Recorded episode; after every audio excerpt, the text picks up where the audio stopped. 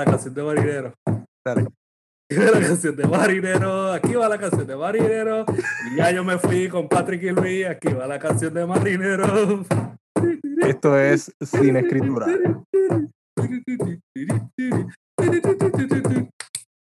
Ah, ¿te gusta esa última parte? De todos modos. Bienvenidos a otro episodio de Cine Escritura con Patrick y Luis. Luis, ¿qué hay? ¿Qué hay, mano? Todo bien, por acá todo bien. Eh, me encanta el ánimo con que empezamos este episodio. Te digo, eh, la alegría es rampante. Yo creo que es por el temita que estamos discutiendo en el día de hoy. Eh, Sí, eh, yo creo que hemos como nacido para esto, para sí, son, hablar. son dos películas, digo, son una película y un cuento eh, muy alegre, muy alegre. Muchas personas podrían decir que se basa en nuestra relación masculina como compañeros, eh, pero no, no es así. Esto, esto viene de años. Y bien, Luis, ¿qué tenemos en el mundo de las películas? Cuéntame. Tenemos para hoy The Lighthouse, dirigida por Robert Eggers, una película del 2019 de terror eh, psicológico, es como está, como está definida. Por allá que tenemos. Bien, Luis, por el lado de la literatura tenemos The Telltale Heart de Edgar Allan Poe. O, como yo lo escuché hoy mismo, Corazón de la Torre. Es del actor. El Corazón de la Torre es su título en español. No, su título en inglés funciona mucho, mucho mejor. Increíble, Telltale Heart, Corazón del Ator. Me encanta, me encanta. Suena como, no sé, no, no, a- aquí se supone que yo haga un chiste sobre, pero el, el chiste yo creo que se dijo ya con el título. Introducir chistes genéricos. Esa- exacto, esta es la parte empezamos a reír. donde vamos a cortar y vamos a introducir un chiste. Así que aquí mismo, A continuación, un chiste por Patrick O'Neill. el capitán dijo, ¡abordar el barco!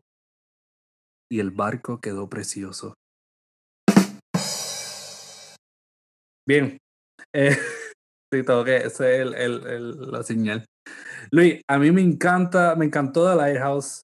Eh, yo he sido, ¿verdad? Yo creo que muchos escritores ponen a Poe, ¿verdad? Dentro de lo, como uno de los maestros del horror que como escritor, ¿verdad? Imagino que también fue parte de tu influencia, ya que tú eh, escribes cosas así bien perversas. Eh, Gracias. lo digo yo, ¿verdad? Eh, modos, sí, eres darks, eres darks como. Eh, no, no, pero honestamente cuando vi The, Light- The Lighthouse, eh, lo primero que dije fue como que, wow, esto es Poe, esto es literalmente Poe. Y de Ujú. verdad no, no sabía para aquel entonces que esto era casi literalmente Poe. Correcto. Háblanos un poco de la película, Luis. eh, director, año, todo. Pues esta película la empieza a escribir el hermano de Robert Eggers, que se llama Matt Eggers, como un intento de adaptar o de hacer una versión contemporánea de el cuento no finalizado de Edgar Allan Poe, que lleva también por título The Lighthouse. Finalmente se quedan solo con, con el ambiente, remueven elementos de, del cuento y lo dejan entonces como un em, como una historia, ¿no? Como un thriller de época. Lo eh, escritas, coescritas por Robert Eggers también, que es el, si ese nombre les suena, es el director de The Witch. em, aquella película de horror eh, que causó bastante conmoción o que fue bastante famosa hace algunos añitos. Sí. y Em, ajá, ese- esa, esa película, eh, recuerdo que me eh, de verdad me acordó mucho de Shining, en cierto modo, en el, el, el pacing de la película. Pero ahí fue cuando, pues, básicamente Eggers eh, se hizo de nombre. Y recuerdo que habían anunciado, no sé si era Eggers, de verdad, eh, pero yo creo que Eggers había anunciado que tenía eh, la intención de hacer un remake de Nosferatu eventualmente. Y él quería hacer, él tenía unos planes de hacer, producción me confirma que sí, Él Sí, tenía sí, planes sí, de hacer una película en blanco y negro. eh, y después salió con los planes de The, Light- The Lighthouse. Y en realidad a mí no, no me dio con revisar mucha información, decir, eh, verificar de dónde surge la idea. En realidad, Ujú. cuando yo vi el trailer, yo estaba tan motivado. eh, y en ninguna parte yo dije, ah, esto esto es como Poe, esto, esto, esto es algo, esto es algo, esto es como un pocillo, un pocillo, pero con Poe. Esto es Sí, un sí. pocillo. Y, y, pero en realidad no fue hasta que vi la película que todo me hizo clic en la mente. Eh, pero ajá, eh, eh, Eggers se hizo de, de fama con The Witch. Eh, y The Lighthouse, en realidad, él no echó para atrás en lo absoluto. Yo pienso que, que mejoró su estilo y, y esta película hizo una aportación enorme en lo que es el área de, ¿verdad? De- del horror, en cierto modo, Ujú. especialmente el horror en blanco y negro. Sí, sí que tampoco es, no es hoy día tan común. Eh, hay, hay una que otra película por ahí reciente de horror en blanco y negro, de lo que se, se llama, o la gente le llama el elevator horror. A mí no me gusta ese término porque suena como si el resto del horror fuera como, como cafre, como bruto, como, no sé, como, ajá, como no tiene clase. Como Este es el horror con clase. Ajá, no, no, no me, no me encanta ese término, exacto, este es filete. Sí, sí, sí. Usted- ustedes a los que les gusta el horror ese barato, eh, todavía están allá viendo Freddy Krueger, viendo a Jason, esas cosas, ustedes lo que comen es pollito de lata. Nosotros, nosotros comemos filete. Así yo siento que se escucha a la gente que dice, no, a mí me gusta el horror así elevado.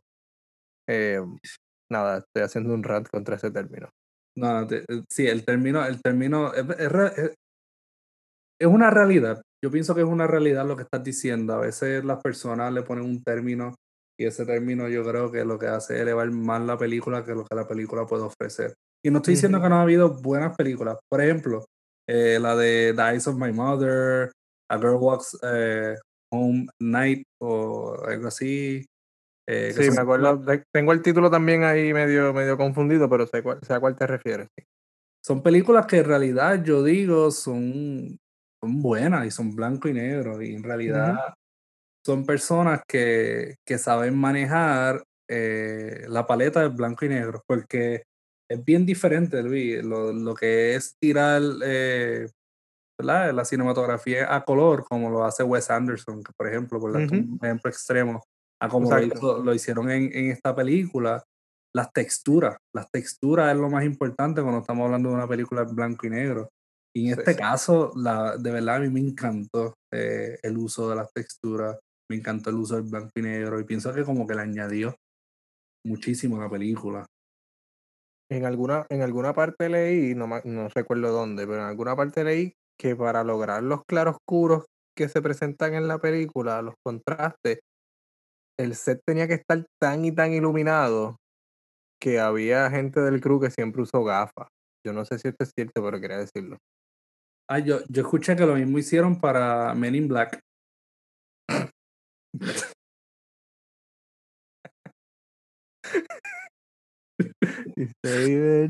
Y se ta, ta.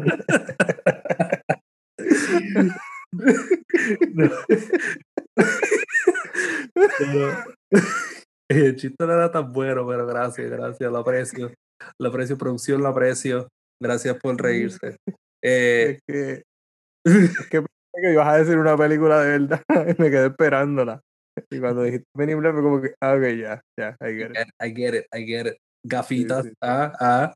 No, no, pero, pero fíjate, no, no sé nada de eso, eh, no he visto, ¿verdad? Cosas behind the scenes. Lo más que he visto es conversaciones sobre, por ejemplo, lo- las elecciones lingüísticas que hicieron en la película, el- la manera que hablaba el personaje de Willem Dafoe y el de eh, Pattinson era, eran, ¿verdad? Tenían un dialecto poquito diferente, Sí. más también eh, cómo dibujar la vagina de un- una sirena, que Ajá, también ajá. eso fue, sí, literal, no estoy relajando.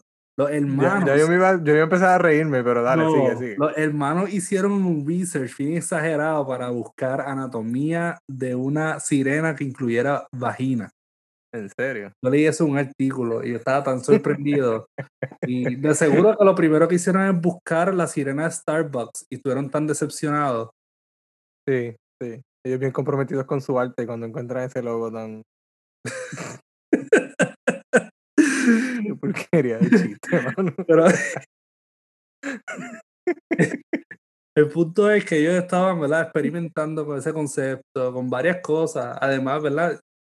Es que ellos en cierto modo elevaron esa historia de The Lighthouse de Edgar Allan Poe, ¿verdad? Y, y así mezclándola con Telltale Heart, que de hecho eh, producción me indica que Telltale Heart, que el director Robert Eggers hizo un corto de Telltale Heart en el 2008. Eh, que ahora mismo no está disponible, pero está supuesta a estarlo pronto. Eh, así que para los fanáticos de Robert Eggers, pues ya por ahí pueden esperar algo de, de Edgar Allan Poe y Robert Eggers, que es un poquito más directo ¿verdad? de lo que vamos a estar hablando hoy. Ok, ok. Eh, creo que hay mucha, mucha influencia de, de Edgar Allan Poe aquí en esta, en esta película, específicamente en lo atmosférico. Sí. Esta película es pura atmósfera y la música está, el, el, score está genial, está un point en todo momento, eh, igual la cinematografía. Todo. A mí no me, me gustó que fuera en blanco y negro, el aspect ratio no me mató. Eh, sí he leído como que mucha gente dándole mucha importancia al asunto de que la película fuera en este cuadrado y toda la cosa a mí honestamente no me mató. Esa, esa parte no, no, no fue definitiva para yo decir esta es una buena película. Yo la evalué más por otras cosas. Podría abogar por, por ese el, aspect ratio en el sentido de, ¿verdad? De la, las escenas que están adentro y donde están ellos, pero cuando son escenas que son, ¿verdad? De la isla y todo eso, donde ellos estaban, que había muchas escenas así, pues en realidad siento que el aspect ratio ahí pues no, no hizo gran cosa, pero cuando eran escenas donde marcaban bien a los personajes, yo pienso que funcionó bastante. Porque literalmente pues estos dos personajes eran los que cubrían lo que era toda la, toda la composición, ¿verdad? Que se daba. Y todo se enfocaba en ellos. Era como ver todo a través de un, de un, ¿verdad? Un, telescopio, por decirlo así, un, un cuadro, un marco. Eh, y sin decir, sin mencionar el aspecto súper artístico, porque hay varios, varias tomas en esta película que son basadas en pinturas y cosas así.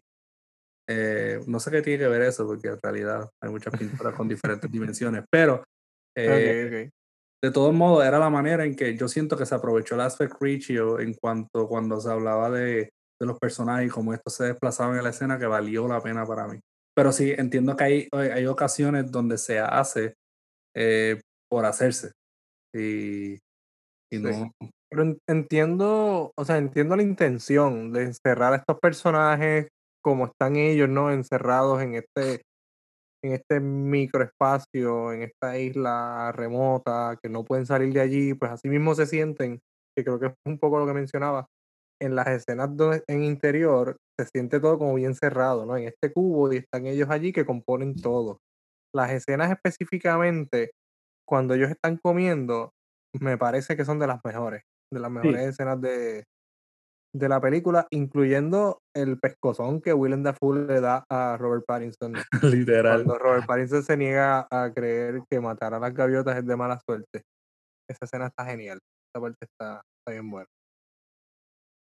Eh, pero hablando un poco más de la película, pues esta película trata acerca de dos eh, guardianes de, de, de, un faro, específicamente el personaje de, de Willem Dafoe, que es el que tiene experiencia en manteniendo el faro funcionando y, y, la luz encendida. La luz va a ser bien importante en esta historia. Y tenemos a Robert Pattinson, que es el personaje que llega nuevo a, a entrenarse por decirlo de alguna forma, en el trabajo, em, que de ahí entonces parte de esto es lo que desarrolla algunos de los conflictos entre ellos, que Robert Pattinson es muy lento, que no hace bien su trabajo, que el personaje de, que voy a empezar a llamarlos por su nombre, eh, ya mismito, el personaje de Willem Dafoe, eh, Thomas. Le, exige cada vez más, le exige cada vez más. Los dos son. Era Thomas Wake y Thomas Wake y, Winslow, que era el de el nombre. Correcto, correcto. Ephraim Winslow, que es el nombre que él asume, pero después nos revela, más adelante nos revela que esa no es su verdadera identidad. Él también se llama Thomas, Thomas Howard, y el otro es Thomas Wake. Así que para efectos de este podcast le vamos a llamar Wake y Winslow. Y eso lo acabo de decir yo aquí. Bello. Hermoso. Ok. Así que tenemos al personaje de Wake, que es el que el que está presionando en todo momento, tratando de llevar un poco más allá a Winslow y se desarrolla rápidamente entre ellos una especie de relación de, de poder. Hay unas luchas de poder allí entre estos dos personajes con algunas tensiones homoeróticas desde el principio. Sí. Eh, ya sea en las conversaciones, ya sea en cómo uno trata de, evadir al otro un poco. El personaje de este Winslow que trata al principio no es muy dado a la conversación y a Wake le encanta hablar y él quiere emborracharlo todo el tiempo, él quiere que canten canciones de marineros, como la que Patrick empezó cantando y falló malamente al principio de este episodio. Eh, eh, en realidad es todo un desastre, bueno, además de, la canción del principio, pero eh, y, el resto del podcast. y... solo este, solo este. solo este, solo este. No, pero en realidad es un desastre. Tenemos testosteronas en todas partes, tenemos eh, embriaguez, tenemos, eh, este, como dice, esta lucha de dos poderes, tenemos el veterano, tenemos el, el otro. Eh, algo, tenemos las fijaciones de cada uno, y cómo, y cómo esa, esas propias fijaciones se desplazan por, por el mismo espacio. Eh, como dijiste, esa la luz, por ejemplo, eh, hay una la fijación que tenía eh, Wake, en la película. Entonces llega un punto en que Winslow, que empezó a, tener, a velar al, al, viejo, por decirlo así, empezó a velar a Wake desde lejos. Él empezó eventualmente a tener una fijación con la luz también. ellos, se, ellos se pasan como mirándose uno al otro cuando el otro no está pendiente. No sé si no sé si te fijaste en eso. Eh, no sé, como que uno está durmiendo y el otro lo está mirando, cosas así, o uno está en el faro arriba con la luz y el otro está afuera mirándolo. De hecho, esa parte de la luz que menciona, porque ya de por sí la relación de ellos es extraña y es una relación tensa, es una relación hostil. Pues a eso le sumamos lo que yo le, lo que yo le llamé, o eh, por lo menos en la anotación que tengo aquí, el ritual de la luz que tiene Wake. Porque Wake tiene unas escenas bien extrañas, em, teniendo contactos con la luz. ¿Cómo? A ver, ¿cómo, cómo hacemos esto? ¿Cómo tú interpretas esas primeras escenas donde él está teniendo una especie de, de éxtasis místico con, con la luz? Eh, como es, era sexo tántrico lo que él estaba teniendo en la luz. Porque en realidad yo, ¿verdad? Yo lo veía más como esta persona que, que ya perdió la mente y, y, en realidad es como, hablando claro, yo siento que es como un espectro en la luz, ¿verdad? Él miraba directamente a la luz y él veía cosas. Y es como esa luz, ¿verdad? Lo hacía ver cosas. Para mí, yo lo puedo interpretar de esa manera, que la luz era el escape, el único escape que él tenía para erradicar todo lo que estaba en su mente y todo lo que veía a diario y lo llevaba a otro lugar. Ahora bien, eh, esa, yo siento que esa, esas alucinaciones que le estaba teniendo o esas imágenes que salían de la luz, eh, poco a poco fue contagiando al personaje de Winslow, porque Winslow también empezó a ver cosas en la luz. Eh, y yo siento que Winslow después era el que estaba buscando la luz porque quería como que esa escapatoria, por decirlo así. Y la luz ahí representaba muchas cosas, representaba el tope de la isla, representaba la privacidad, representaba el poder, representaba todo. Eh, pero yo siento que pues también para Wake, en cierto modo, porque también se alude un poquito a, esas cosas, para Wake, en cierto modo, también representaba el dominio que él, él obtuvo a fuerza en algún punto dado. Porque yo siento que Wake eh, sí tuvo que luchar por esa luz que él, en la cual él, ¿verdad? Siempre está parado desnudo al frente y está haciendo sus rituales de luz. Eh, yo siento que, que, esa luz para él representa lo que eventualmente ha de representar para Winslow. Eh, ¿Y tú qué pensaste de eso? Ok, a mí primero me llamó la atención bastante que cuando él le cuenta a, a Winslow qué fue lo que le pasó a su ayudante, el anterior, que dice que se volvió loco, que empezó a, a tener unas visiones acerca de unas sirenas, a decir que, que aparecían cosas raras en, en, el, en la isla. Me, me está curioso en la película porque Wake no tiene esa misma suerte, porque él, o sea, porque él no sufre ese mismo destino, porque él sí sobrevive em, estas interacciones con la luz, que como tú mencionas, podemos interpretarlo como que él, él también ha perdido su cordura y por eso hace esta, eh, estos rituales, le estamos llamando rituales, yo no sé si son rituales, estos rituales extraños con la luz, pero él no, él no llega al punto tal vez del, de, de Winslow que empieza a tener unas visiones Em, by the way, visiones que yo no, no sé, para mí eran visiones un poco Lovecraftianas. Sí, de verdad, es, eso, eso me encantó. Yo, lo, lo, como yo veo esta película, la atmósfera es puro Edgar Allan Poe, pero las imágenes, por lo menos del personaje, de, desde la perspectiva de Winslow, es Lovecraft. El Lovecraft. Él está accediendo a un conocimiento, eh, fuera de este mundo, fuera de su propio entendimiento, por lo menos. Y eso hace, esa revelación hace que él termine entonces por perder su cordura.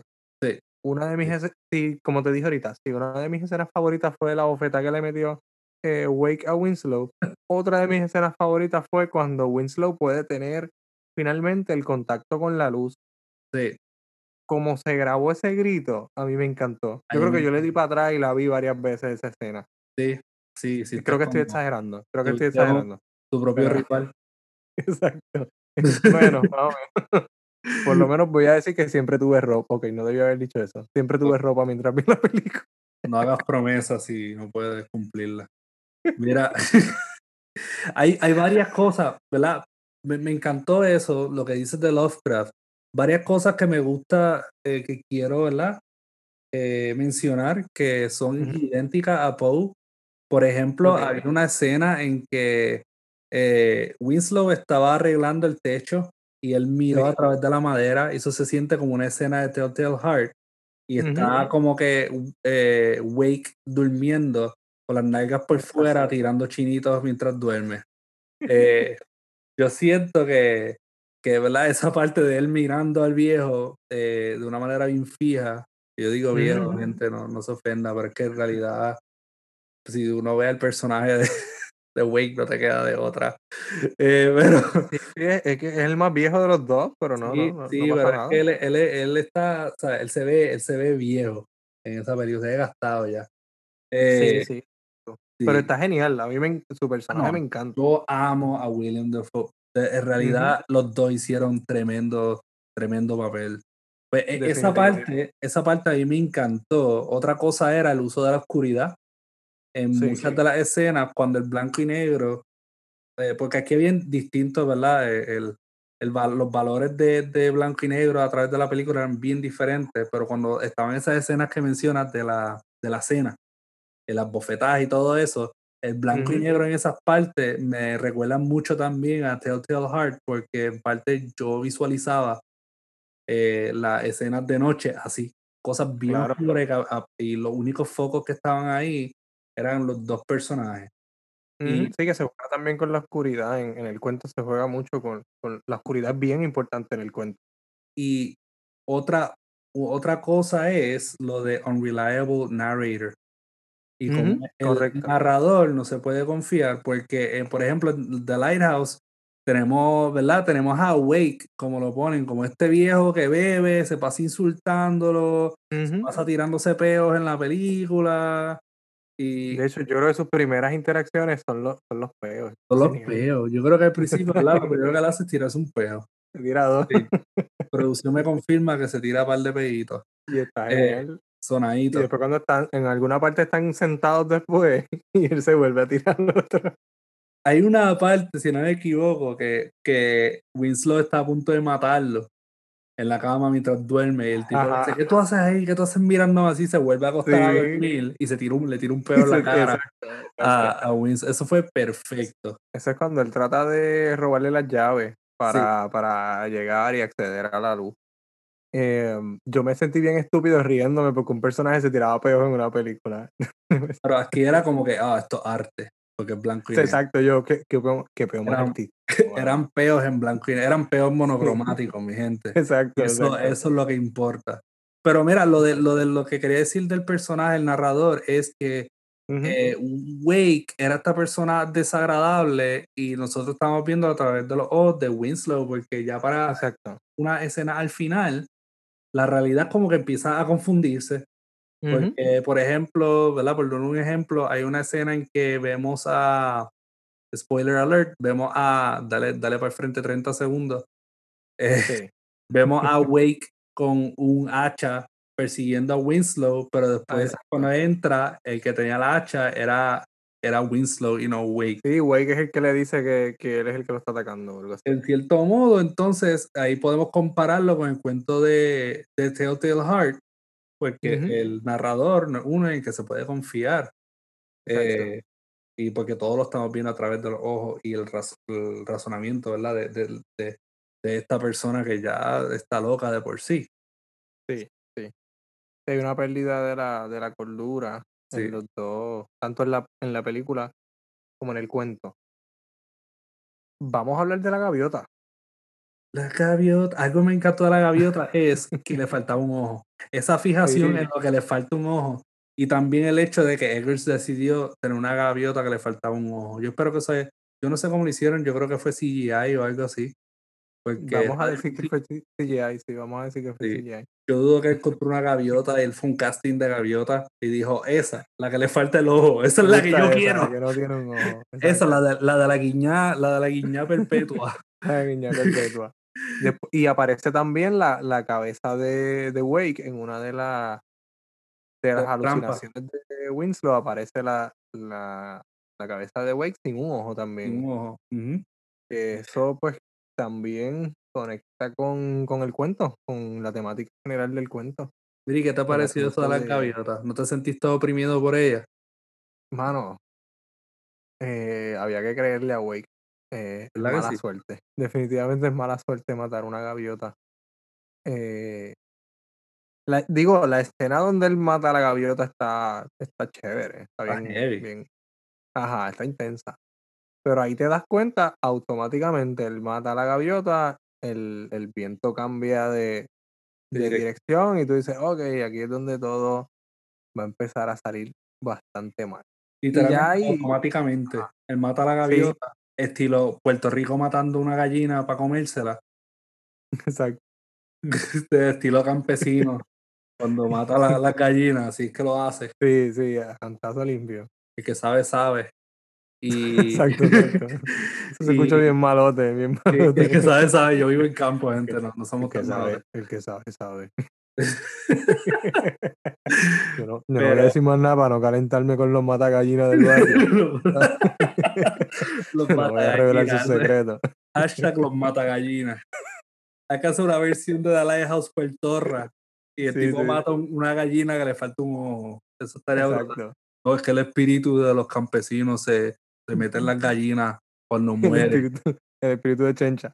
Y tan pronto la mata dice, "Co- Comay, yo creo que hay tormenta esta noche. Qué porquería me quedó eso. Eso lo puedo explicar. Bien porquería.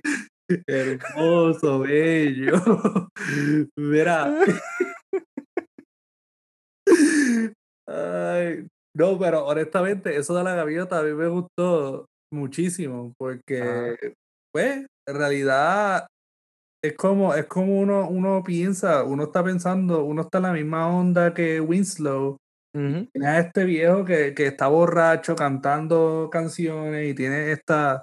eh, De hecho, la, la, la galleta que él le mete es porque él le dice: Mira, no mate la, Sí. el ave, la gaviota. Y el tipo le dice: ¿Qué? Si eso es, eso es mentira. de camino. Sí, es es un, es cuento. Y le mete un bofetón por eso, para que Pues él respete. dice que le trae mala suerte y como Winslow no le cree, pues él empieza a darle una pequeña dosis de mala suerte.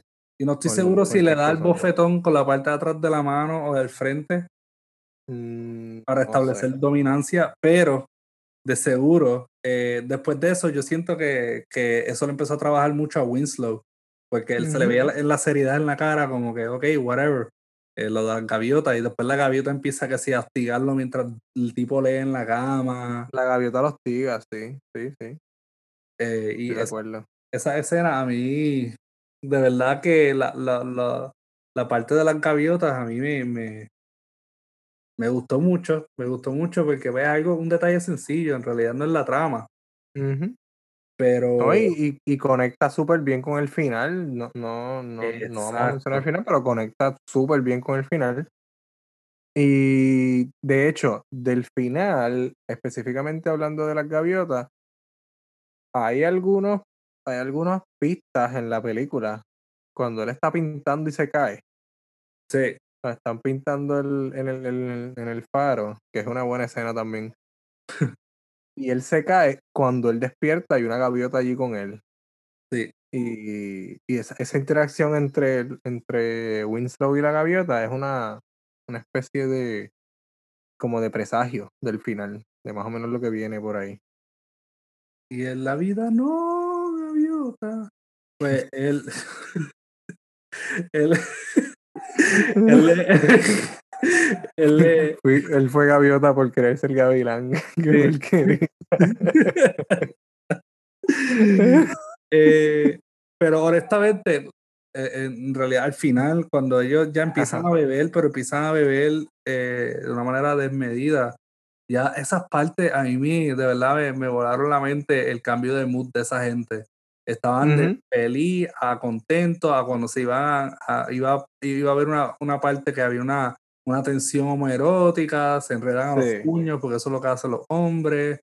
eh, Exacto. de E- e- Eso precisamente es el comentario ahí. Es como que, ah, espérate, nuestra masculinidad está flaqueando. Vamos Sí. a pelear porque somos bien machos. Eso, eso literalmente es lo que está pasando en esa escena. Y justo Literal. después, a mí me dio mucha risa porque justo después de la escena de la pelea, están semiacostados los dos y él Sí. está sobándole el pelo a. Winslow diciéndole, ¿sabes qué? Yo te mentí, yo no me llamo, yo no, yo no me llamo Winslow, yo me llamo Thomas Howard. Hay, hay una mezcla, ahora que lo hablamos, hay una mezcla entre lo que es violencia, la externalización de la violencia a través de actos homoeróticos y sexuales. Porque, por Claro. ejemplo, esa, esa reacción de lo de los puños y también eh, todo se resuelve a puñetazos en esta película. Ah, Todo. Literalmente. Sí, sí, sí, Literalmente sí, todo sí. se resuelve Cuando ellos están juntos y cuando están separados y también. cuando, y cuando están separados.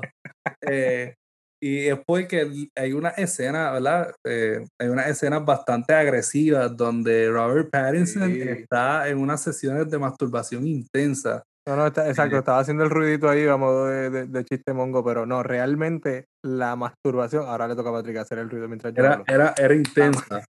Exacto. La masturbación como esa expresión de su masculinidad y, y, y li- liberando las mismas, yo pienso que están liberando las mismas tensiones homoeróticas que hay en toda la película. Y, y tendencias Eh, violentas porque las imágenes que le están pasando por la mente a Winslow en esa parte en la cual se está Sí, específicamente en la, ulti- la última vez que él se que aparece masturbándose. Esa Sí. escena es bien intensa. es Sí. bien intensa. O sea, desde, desde eso hasta el release donde él pega un grito que Correcto. saca el animal a pasear. Pero es que eh, en realidad en las cosas que le está viendo, ¿verdad? Por no darle spoilers, las Ujú, cosas ujú. que le están viendo son pues, cosas violentas. O sea, él, él está buscando el release de esas Correcto. tensiones eh, que tiene. Eh, y Sí, ¿verdad? sí, No, sí. no es la primera ni la última parte en que él, él tiene esta, estas sesiones eh, de masturbación. Es algo bien, eh, ¿verdad? Que va a lo largo de la película. Parece que las- lo que es la tensión sexual a través de la película se siente bien palpable. Eh, cuando, como, dijiste, como dijimos, todos eh, cuando están juntos y cuando están separados. Es como que, pues, porque también se ve que Wake tiene esas tensiones, porque hay escenas que pues, él está o desnudo o en rituales de la luz o dando o tirando. exacto, él, las libera con la luz específicamente. Sí. Y siempre en las escenas, no sé si te diste cuenta, cuando él está teniendo estos contactos con la luz, cuando termina, se ve él como literalmente como vistiéndose para irse, como si hubiera terminado un acto sexual de estos de, de un one night stand o algo así, y está él como vistiéndose ahí para, para irse rápido. Em, y en esta escena específicamente, donde ellos están a punto de besarse, que están a punto de, como por un momento, eh, plaquean, por decirlo de alguna forma, y van a tener un contacto físico, pero ese contacto físico lo cambian entonces por un contacto físico aceptado entre hombres. No nos vamos a besar, vamos a darnos puños. Y ahí entonces pues tienen la pelea esa, eh, que se ve como una pelea sin ganas ahí un poquito de hecho, aprovecho este momento porque me acabo de acordar que no he dicho dónde está disponible esta película. Esta película está disponible en Amazon Prime. Así que si usted tiene Prime para que los paquetes le lleguen un poquito más rápido y gratis, vaya y véala. Es una buena película. una muy buena película. Cómprenla y compre una copia de los cuentos de Edgar Allan Poe. Sería un favor enorme. Correcto. Eh, de las pocas películas que uno puede decir que son bien eh, Poe. Y hablando de Edgar Allan Poe, eh, quiero aprovechar, ¿verdad? Para eh, hablar un poco entonces de The Telltale Heart, eh, que fue la obra literaria que escogimos para este double feature en este episodio. The Telltale Heart por Edgar Allan Poe fue publicado en 1843. Que de hecho, la película, tanto la película, que yo creo que es algo que no mencionamos, Luis, y es que la película también se basa en, tiempo de, del siglo XIX. Eh, para sí, que 1800 también. Así que, eh, y esta, el cuento el de Telltale Heart, o, el, o cómo era, el corazón de la torre. corazón de la torre. Ahí está, el corazón de la torre. Eh, trata sobre este hombre que habla sobre el compañero de él, que también es un hombre mayor, y cómo este narrador tiene esta fijación porque eh, por, un, por el ojo de este viejo, que es un ojo falso técnicamente, un ojo eh, azul clarito y, y, nublado, y ese ojo, eh, él lo dice, el narrador lo dice, yo no odio, yo no odio al viejo, yo odio el ojo, y como el ojo... ajá, él tiene una, una, una fijación, como tú dices, con el ojo. O sea, el, para él, el ojo es simplemente repugnante. A mí me llamó mucho la atención eso. Yo había leído este cuento hace tiempo, pero cuando lo revisité, eh, ese era un detalle que no recordaba. Que el, el narrador no odia a su, a, su compañero, odia al, al, ojo, ¿no? Y si lo llevamos, voy a empezar rapidito a, a comparar, pero regresamos al cuento ya mismo si lo llevamos a la película, yo no siento que los dos personajes de la película se odien, pero sí odian o detestan algunas actitudes del otro. En este caso, el joven del, del, personaje mayor no sabemos tanto. De la perspectiva de él en, el cuento no sabemos, no sabemos casi nada. Solo lo que, el, lo que el narrador nos va diciendo de específicamente del miedo, porque este es un cuento que va a elaborar mucho alrededor del tema del, del, miedo, cómo se siente el miedo, que es casi palpable aquí. El personaje joven no odia a su compañero, pero sí siente una repugnancia hacia ese ojo que lo lleva a sentirse agresivo, ¿no? Sí. Em, y tener unos deseos bien negativos hacia su, hacia su compañero. y, y, el narrador en este caso también lo estamos viendo todo desde el punto de vista de él. Y siento que él está racionalizando el crimen que va a cometer, al igual que lo estaba haciendo Winslow en la película. Eh, y, en el cuento tenemos, ¿verdad? Como dije, podemos trazar varios paralelos, como lo es también, los, son dos personas que comparten un mismo espacio. Y a pesar de que el narrador dice, pues al viejito yo lo trato bien, nosotros hablamos, a pesar de lo del ojo, pero el ojo me vuelve loco, me, me, agudiza los sentidos y, y de verdad no me deja ni dormir. Y llega un punto en que el narrador eh, comienza a velar al viejo por la noche mientras duerme. Yo creo que son ocho días exactos en el que él está 8 mirando, días creo que es. asomándose en la oscuridad, mirándolo mientras duerme.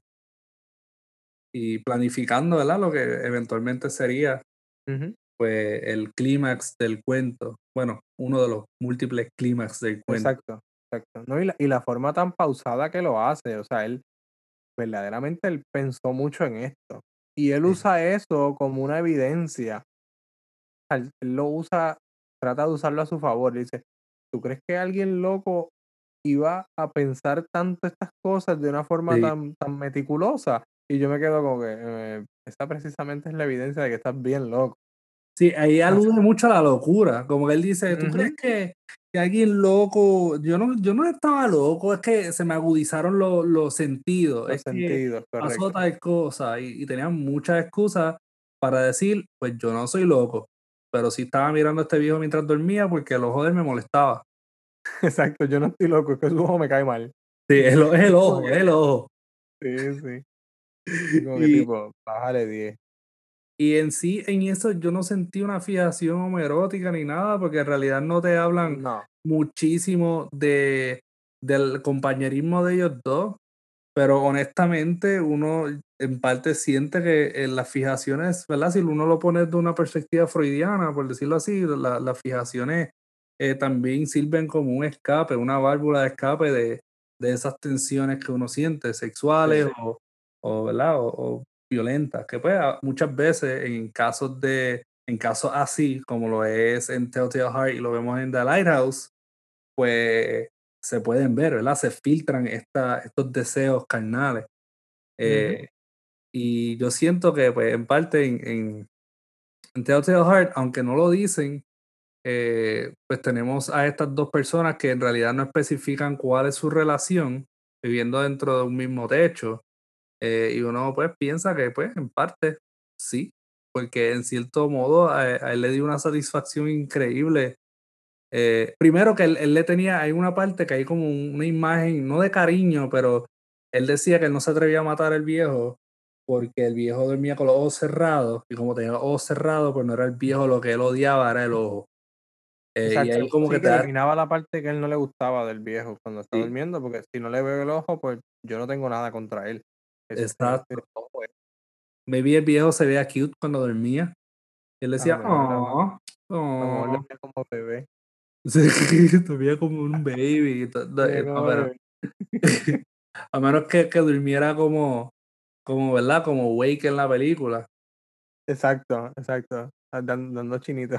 Dando chinitos al aire, pues no, en realidad es bien a mí me a mí me dio cosita, yo lo volví a leer el cuento ahorita. Sí. Y, que de hecho, gente, este cuento no te toma ni 10 minutos leerlo. Este No, es cuento breve, es breve. lo leí lo leí de nuevo ahorita y yo dije: "Guau, qué qué cosa bien extraña". Este tipo está mirándolo fijamente hasta la medianoche, todos los días, asomando la cabeza. Es Ujú. bien como que bien unsettling, ¿verdad? Cuando uno cuando él lo está habla Sí. lo está hablando. Eh y nada, el el punto es que ya llega a un día en que todo explota, y es que él hace un ruido y el y el señor se levanta en medio de la noche, y lo único que él ve en toda la oscuridad es el ojo del señor.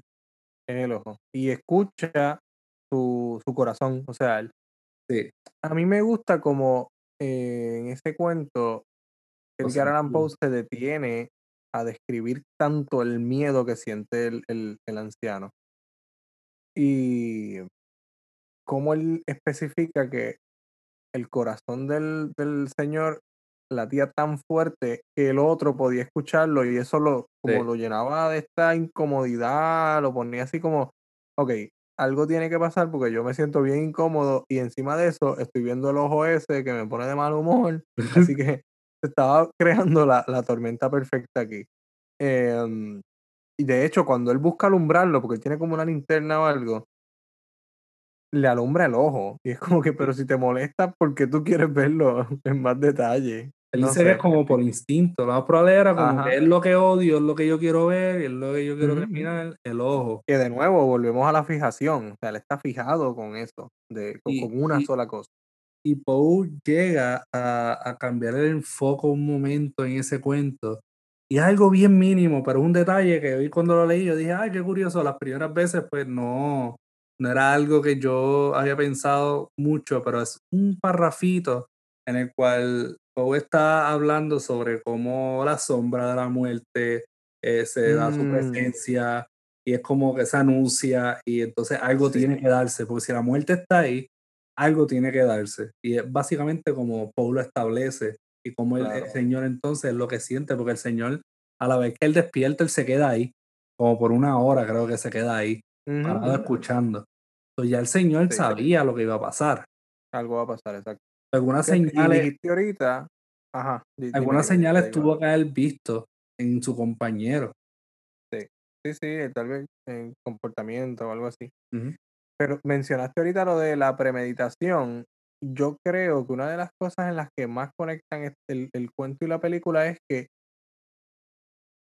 el crimen o la muerte aparece, o sea, está presente en la historia antes de que aparezca físicamente o Sí. gráficamente. Una vez tomo la decisión, ya se vuelve inevitable y simplemente, tanto en la película como en el cuento, nos quedamos ahí para ver cómo ocurre, pero es evidente que uno de los dos va a salir muerto en, en las dos partes, ¿no? En la, en, en la película y en el cuento. Y Sí. creo que eso es interesante. Creo que, no sé, tal vez es un poco de la influencia de, de Poe en la, en la película. en la película. Y de- te digo, honestamente, este cuento se pudo haber acabado con una pica de ojo y ya. Pero, pero el narrador, el narrador lo llevó más allá y decidió pi- picarle encantos Una al, picada de al señor. O sea, de una picada de ojo a picarle encantos. picarle Es un- es un- encantito. sí, Y distribuirlo en la casa, por la casa, sí. y, y después pasear a la gente por la casa y llevarle al cuarto del señor donde ocurrió el crimen. Como que gente, vamos Correcto. a guiar aquí. Vamos Sí, porque exacto, después nos enteramos que en uno de los gritos que, que, que, que lanza el señor cuando despierta, más, un poco más temprano en la noche, porque ya es de madrugada cuando llega la policía, un vecino llama a la policía. sí, Y él está tan y tan confiado de que no va a pasar nada, de que los invita a pasar a la casa. Les da el tour por la casa y decide que es una buena idea sentarse justo donde él acaba de esconder el corazón de, del anciano. sí. Sentarse a hablar con los policías. Él decide que, que es un buen momento para tener una charla con la ley eh, en lugar de del crimen. Me parece, me parece genial. chilling. Porque el personaje no está loco. él- eh, recuerda que él, él no está loco. Él solo tenía problemas con un ojo. Exacto. Es culpa del viejo y del ojo. ¿Qui- sea, el ¿Quién lo manda a tener ese ojo? Ajá, literal. Eso es lo que piensa el narrador. literal. Me caes bien y todo, pero ¿quién te manda a tener ese ojo que me cae mal? Ese ojo me enoja. Mala, mala tuya, mala tuya. Mala tuya, mala tuya. No, pero en- honestamente, eh, sí, y ahí tú ves que el narrador le tiene esa, ese, ¿verdad? Ese, esa estima tan alto de, de sí mismo, de su crimen, cuán perfecto fue, Sí. eh, cuán, cuán limpio dejó todo, y es como si el Señor desapareció. De hecho, él, él aluda que el Señor se fue, ¿verdad? Un viaje al campo y qué sé yo. Sí, porque él dejó las cosas acomodadas, exacto, y dice eso, dice que él, que él limpió todo, que él no tiene ningún, ningún problema, ningún temor con que la policía vaya a la casa, que por eso entonces, que como, como decimos, por eso los deja pasar. Sí, Y ahí entonces es que esa parte también eh, me gustó mucho porque demuestra una vez más, y esto no es nada nuevo, esto lo sabemos, los que hemos leído cuentos de Poe, demuestra una vez más el dominio del lenguaje de Edgar Allan Poe, cómo cada palabra está allí porque es importante en Sí. ese momento. En esa parte final del cuento, cuando él está desarrollando la tensión y dice, esta gente sabe lo que está pasando sí, ellos se están riendo de mí, se están burlando. Y, y cómo va desarrollando esa tensión y el, y el corazón se vuelve cada vez más, eh, eh, lo- lo- los sonidos más fuertes Sí. en, en su cabeza, eso está genial, esa parte está genial. sí, yo amo, esa parte es perfecta para mí. Yo siento que Ujú. que Poe al escribir eso, eh, eh, ponlo hoy día, ¿a quién se le ocurriría algo así? Un cuento donde entierran el corazón de alguien y el corazón lo sigue escuchando y la persona se vuelve lo... Eso en realidad eh, se, se, se necesita de alguien que pues, domine el lenguaje a tal nivel que, que, ¿verdad? Y crea un desespero dentro de uno como lector. Es que el tipo de historia, ahora que tú lo dices, se me ocurre esto. Es el tipo de historia cuando tú la lees, tú dices, suena simple. Hacer esto a lo mejor no es tan difícil. Sí, pero es que eso no se le hubiese ocurrido, como tú dices, eso no se le hubiese ocurrido a nadie. A mí nunca se me hubiese ocurrido una historia así. Em, no, no sé, no sé. Creo que Edgar Allan Poe tiene eso. Son historias que cuando tú las lees, parte de la genialidad de la historia es que tú dices, caramba, porque no se me ocurrió a mí, que es tan obvio. Sí, sí. No sé, no sé. si lo estoy explicando bien, no sé explicarlo bien. Sí, no, y, de hecho, eh, The Lighthouse tuvo uno una trama más o menos así, porque uno dice que uno puede hacer con dos hombres y un, y un faro, como que, que, es lo más que uno puede hacer. Y le añaden elementos, sí le añaden elementos, ¿verdad? Extranjeros que, que en realidad, pues, no, no, surge directamente de los personajes, aunque sí surgen de ellos, de la psiquis de ellos, ¿verdad? Pero eh, en, en Telltale Heart es un poquito más simple, en cierto modo, porque estamos usando literalmente todas las piezas, todos los, todas las partes, todos los componentes de los personajes, desde el ojo, el corazón, a, al oído del personaje principal, a todas estas cosas, eh, para entonces darle dimensiones a un cuento que de, de, otro modo hubiese sido un cuento bien simple, bien sencillo.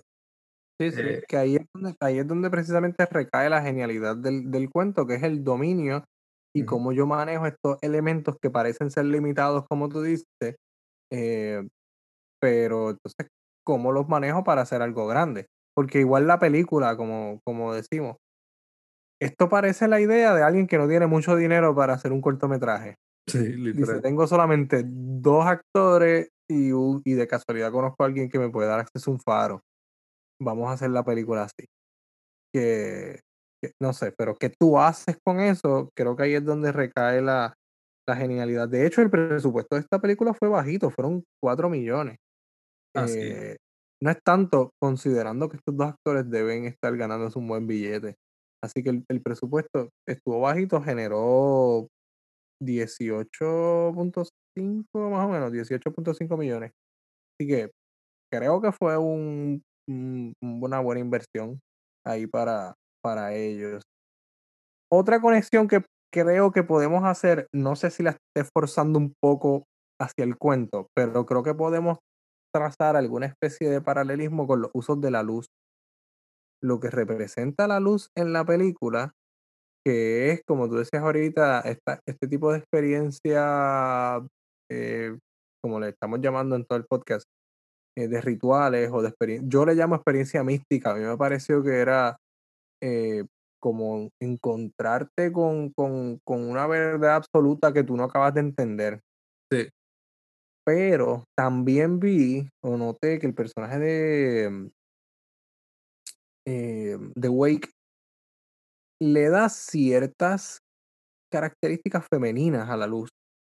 Sí. Cuando él está brindando con ella al principio, que le dice My, Beauty, sí. Em, no sé, para él la luz es belleza. Él está bien anclado a su rol del, del macho allí. Y de hecho, hay una escena interesante con esto de, de los roles dentro de la cuando, el baile reclama que no está limpio el piso. Ah, sí.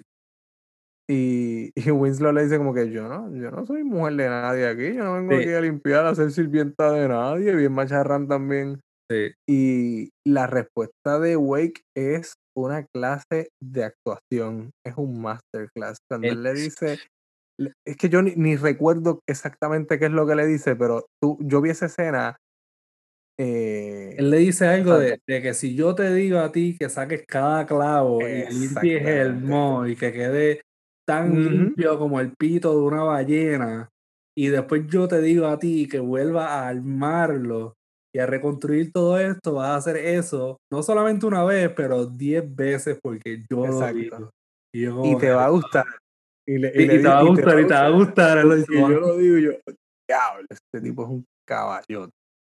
Eso, eso es una clase de actuación, definitivamente. él, se tira varios speeches en esa película. Yo me quedo, ¿cómo él se memorizó todo esto y en esta lingüística, este lenguaje? Yo estaba, justo eso yo estaba pensando cuando vi la película. Que, de nuevo, a mí me gustó la película.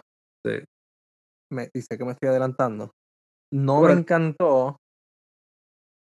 Ah. Algo, algo, no, no, algo que, que sí, no, aprovecho y digo, es el dominio del lenguaje también, como estamos hablando de Telltale Heart, el dominio del lenguaje en The Lighthouse hace un mundo de diferencia.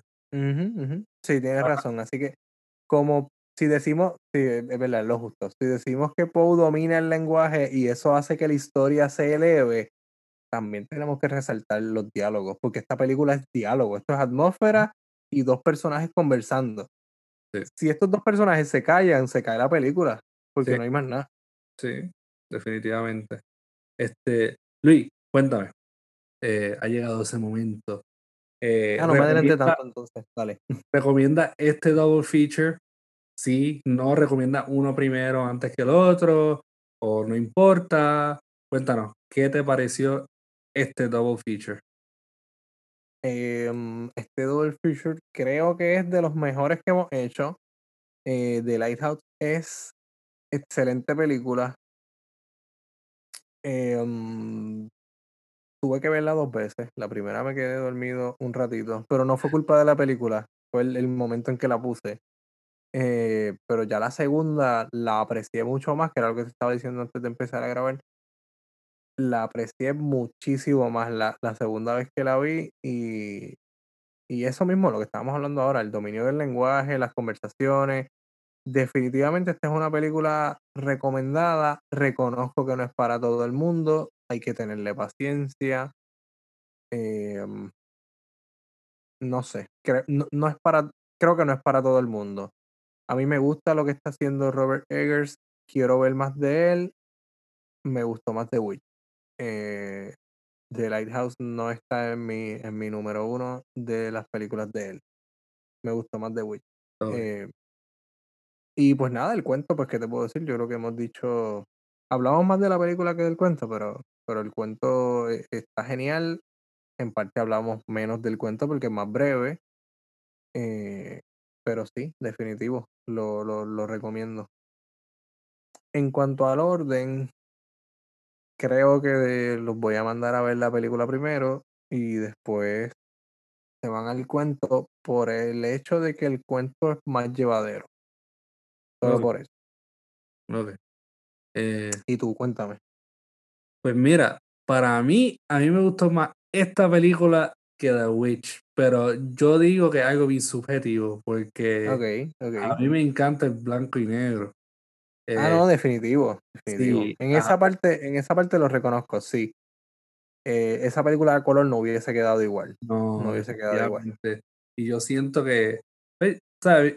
Yo crecí con Twilight Zone, cosas así blanco y negro. Y esto me dio ese vibe de uno sentarse una noche y ver una película así. De verdad me, me, me encantó. Eh, pero eso sería subjetivo, porque pues, eh, hay gente, yo conozco mucha gente que sí le gustó The Witch más. Y The Lighthouse tiene esa, esa simplicidad, en cierto modo. el, el, storytelling de The Witch es un poquito más variado, en cierto modo.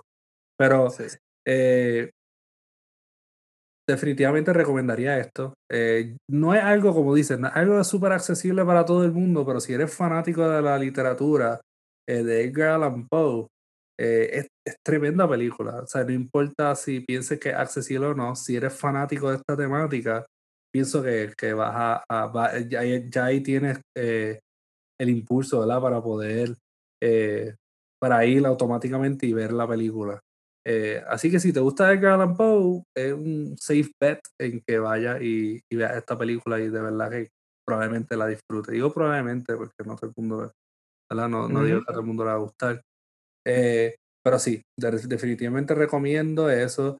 Eh, y sí, como dijiste, la razón por la cual quizás no hablamos tanto de Edgar Poe Telltale Heart es porque en cierto modo es un clásico, es algo que mucha gente ha leído, eh, es algo que quizás esa gente que lo ha leído una vez, lo ha leído dos, lo ha leído tres veces. es un cuento que muchos se saben de memoria ya. Y Eh, se ha adaptado también, que a lo mejor no, a Adaptado. lo mejor no reconoce, puede pasar que no reconozcas que es un cuento de Edgar Allan Poe, pero sabes la historia del cuento del tipo este, que el corazón es lo que lo delata, que Sí. creo que también sí pertenece un poco, por lo menos eh, me parece que en literatura americana pertenece un poco a la cultura popular. sí, definitivamente. Y en realidad, si no has leído el cuento, pienso que es tiempo de que lo leas. ¿Viste lo que dice ahí? Tiempo.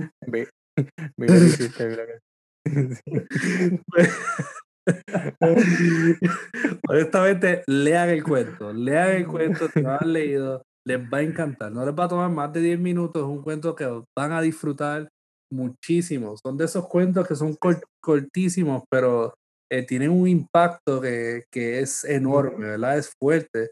Esos cuentos que en realidad están ahí con otros cuentos como Espuma y nada más, que son cuentos que son bien Sí. cortos, situados en un lugar, pero en realidad uno está con una tensión increíble.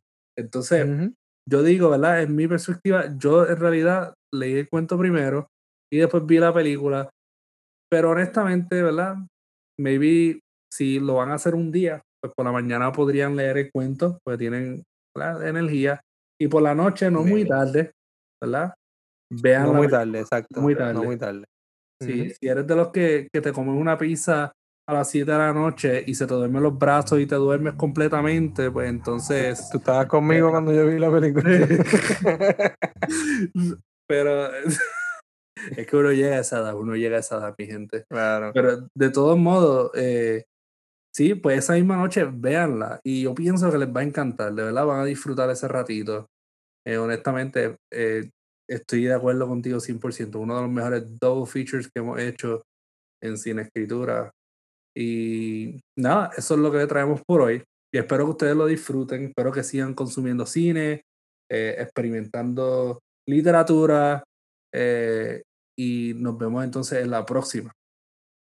Nos vemos, nos vemos en la próxima. Quiero aprovechar para agradecer a las personas que nos han estado escribiendo, eh, que nos están escuchando. Gracias, gracias por el apoyo. Eh, yo sé que te están escribiendo a ti, te han escrito algunos mensajitos. Por acá también nos han escrito cositas, a veces a lo mejor recomendaciones. eh, deberían hablar de esto, deberían hablar de aquello. Mira, me gustó el episodio, así que gracias y sigan, no paren, sigan escribiendo y escuchando. Nosotros lo estamos leyendo y nosotros estamos tomando en consideración claramente a los que nos están escuchando eh, y los apreciamos ¿verdad? grandemente. Así que gracias de verdad, de todo corazón, por acompañarnos siempre. Y bien, Así pues, que pues nada, nos escuchamos en la, en la próxima. hasta la próxima entonces. Cuídense.